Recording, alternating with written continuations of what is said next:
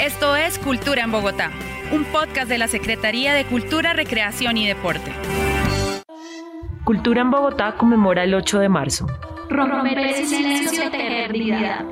Día Internacional de las Mujeres Trabajadoras, en tres episodios con las historias personales y colectivas de mujeres indígenas, en Vera, afrocolombianas, sobrevivientes del conflicto armado colombiano, firmantes del acuerdo de paz y exiliadas que dedican su vida al desarrollo de procesos de memoria, pervivencia cultural y reconciliación. Rutas para Resonar es un viaje sonoro por las experiencias, búsquedas y reflexiones de seis mujeres lideresas que desde su hacer cultural y comunitario aportan a la construcción de paz en Bogotá. Hola, mi nombre es Valeria Benavides y hago parte del equipo del proyecto Transformaciones Culturales para la Paz de la Secretaría de Cultura. Hoy hablaremos de paz, memoria y reconciliación con un enfoque interseccional. Este capítulo está lleno de aportes para seguir pensando sobre pedagogías para la construcción de estos temas. Hoy nos acompañan Aurora Casierra, mujer negra, libre y cantora, y María Luz Mila Guasorna, mujer indígena en Vera, lideresa de la nueva Escuela Cultural Comunitaria de la localidad de Santa Fe, que se configuró desde el proyecto en el transcurso del 2022. ¿Realmente entendemos el impacto de la etnia y de las mujeres en la construcción de procesos en Bogotá? ¿Cómo dialogan sus creencias, prácticas e historias ancestrales en la conformación de espacios de paz, memoria y reconciliación? Escuchemos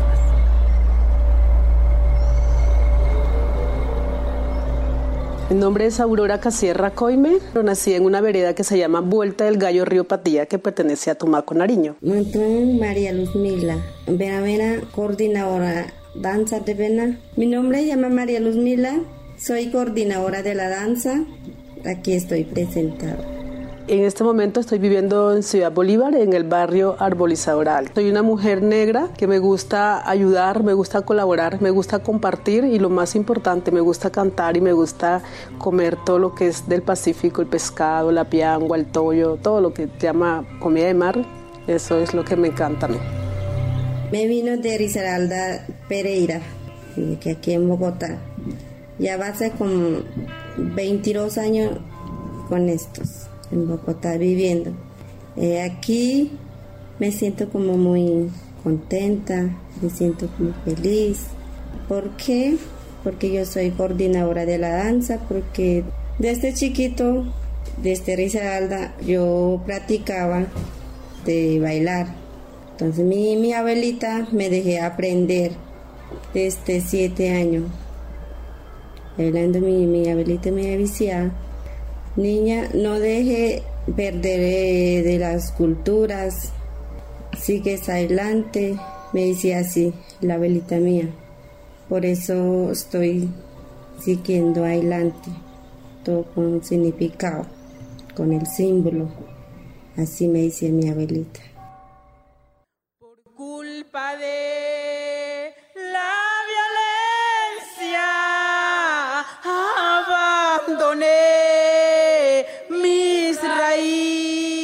Nora es una mujer negra víctima del desplazamiento. Llegó aquí, primero llegó al barrio Oasis, esto es Soacha, y ya después como que empezó a conocer otras personas y empezó a conocer y conoció una organización de víctima que es Afrodes y por medio de Afrodes empecé ya a hacer otras cosas y aprender cosas que no sabía porque la verdad, siempre lo digo, no era una líder y si lo era no lo había reconocido porque en el territorio uno nunca permiten que uno reconozca ese tema de liderazgo.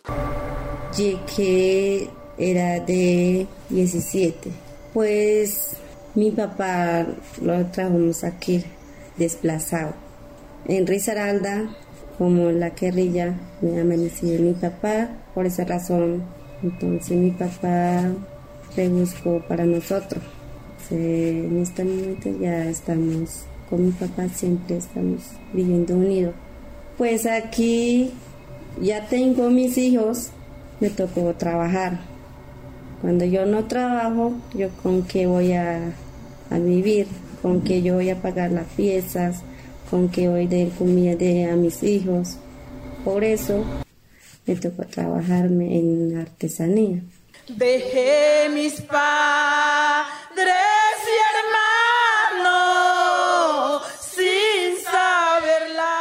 Entonces aquí en Bogotá he aprendido cosas que no sabía y gracias, digamos, a Frodes, que nunca lo dejo por fuera, aprendí a conocer y hacer cosas que no sabía.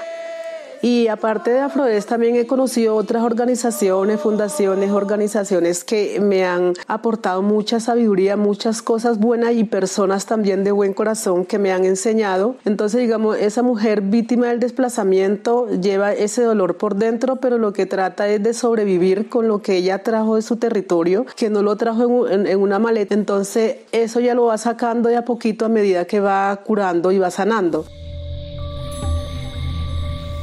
Mi abuelita me decía, miren niñas, cuando yo más tarde se puede morir, entonces usted artesanía, usted no se puede perder. Cuando yo muero, eso toca siquiera adelante. Más tarde se puede vivir con esto, así me decía. Entonces mi abuelita cuando no, yo se va a, mi, donde mi abuelita, entonces abuelita decía así todos los nieticos reunió así, entonces explicaba, mires, mire niña, toca hacer así, así, así toca tejer y canastro también toca, toca hacer así mismo, con eso se puede vivir más tarde, así me decía. Pues Abelita me dejé aprender desde de cinco, cinco años, yo tejiendo, tejiendo a este hora.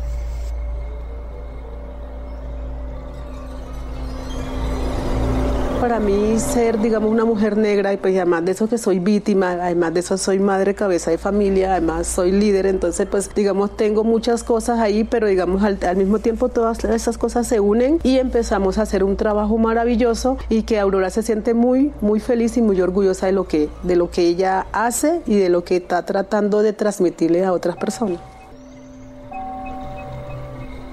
Antes de hacer danzas, todo toca pintar las caras, toca maquillar con las coronas, todo significado.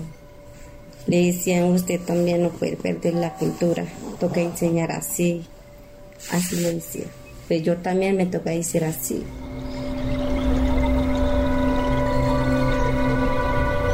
Todo lo que aprendí allá en el territorio, a la escondida, mirando por debajo de la, de la, de la reja, mirando por detrás de la puerta, mirando por debajo de las endijas de la casa de madera. Entonces todo eso me dio la oportunidad y la vida de empezar a hacerlo acá en Bogotá y para mí ha sido algo muy maravilloso porque he aprendido y también así como yo doy también me han enseñado. danzas este, de antiguas de antiguamente que bailaban así, entonces nosotros no podemos perder, porque abuelita también me decían así. Esta danza también no se puede perder porque la abuelita de mi abuelita, la madre de mi abuelita, eso también que bailaba así eh, en el montaña, la abuelita de la madre de, de mi abuelita. Eso como que muy cochitas. Hasta era de 120 que de había dura odisea que en Risaralda. Así contaba mi abuelita a mí. Entonces ella que avisaba, entonces cuando si, si yo muero, entonces usted es que no puede perder esta escultura. Porque antes en nuestro territorio nosotros vivíamos libres, alegres, andábamos descalzos, teníamos las puertas de las casas abiertas, compartíamos la comida con el vecino. Ahora uno sale al, lado y no conoce al vecino al lado porque piensa que ya le van a robar. Entonces, como enseñarles a ellos e, ese valor y esa importancia que debemos recuperar toda esa sabiduría ancestral y toda esa hermandad que antes se vivía.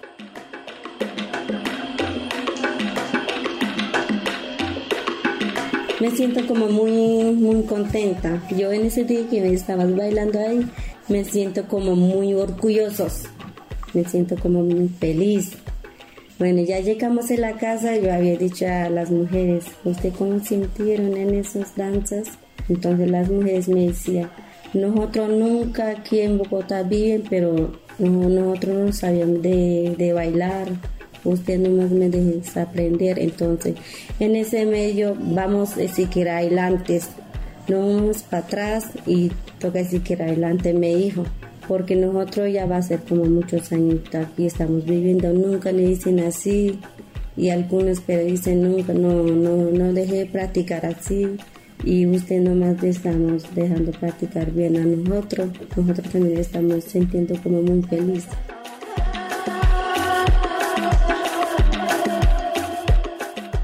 Digamos, no solamente lo hacemos en Ciudad Bolívar, sino que lo hacemos con varias organizaciones. Hacemos el compartir de saberes en USME, Ciudad, en Ciudad Bolívar con otras organizaciones, en Bosa, en Kennedy, en Puente Aranda. Hacemos como esa juntanza que ahora está en moda y nos reunimos varias mujeres de varias organizaciones y empezamos como a hacer ese compartir. Que si yo no sé cantar, entonces yo, alguien que sabe cantar me enseña a mí y si yo sé cocinar, yo le, eh, enseño a la otra porque la gente piensa porque todas somos del Pacífico, todas sabemos de todo, ¿no? A veces no sabemos, tenemos que aprender uno de los otros. Entonces lo que hacemos es ese, ese compartir y, y recuperar y sanar además, porque no solamente sentarnos a hablar cháchara como dicen algunos, sino que tocamos los instrumentos, cantamos, sanamos y estamos haciendo esa juntanza de esas mujeres afro que viven aquí en Bogotá, aunque vivimos en diferentes localidades, estamos tratando de sobrevivir entre nosotras mismas y ayudar unas a las otras. Entonces es algo muy hermoso y además de eso de, de trabajar en organizaciones, pues en este momento estoy todavía trabajando en integración social con mm, la primera infancia y también es algo muy bonito porque digamos estamos enseñándole a nuestros niños y no solamente a los niños afro sino a todos los niños en general y a las maestras y a las familias también la importancia de recuperar e, estos saberes y todo lo que nosotros tenemos porque no solamente nosotros somos cantadoras, nosotros hacemos muchas cosas más que sí, algunas fueron a la universidad, otras no hemos podido ir, pero la idea es que estamos intentando entrar a la universidad, pero no perder lo que traemos dentro del corazoncito para compartir con toda la, la población en general.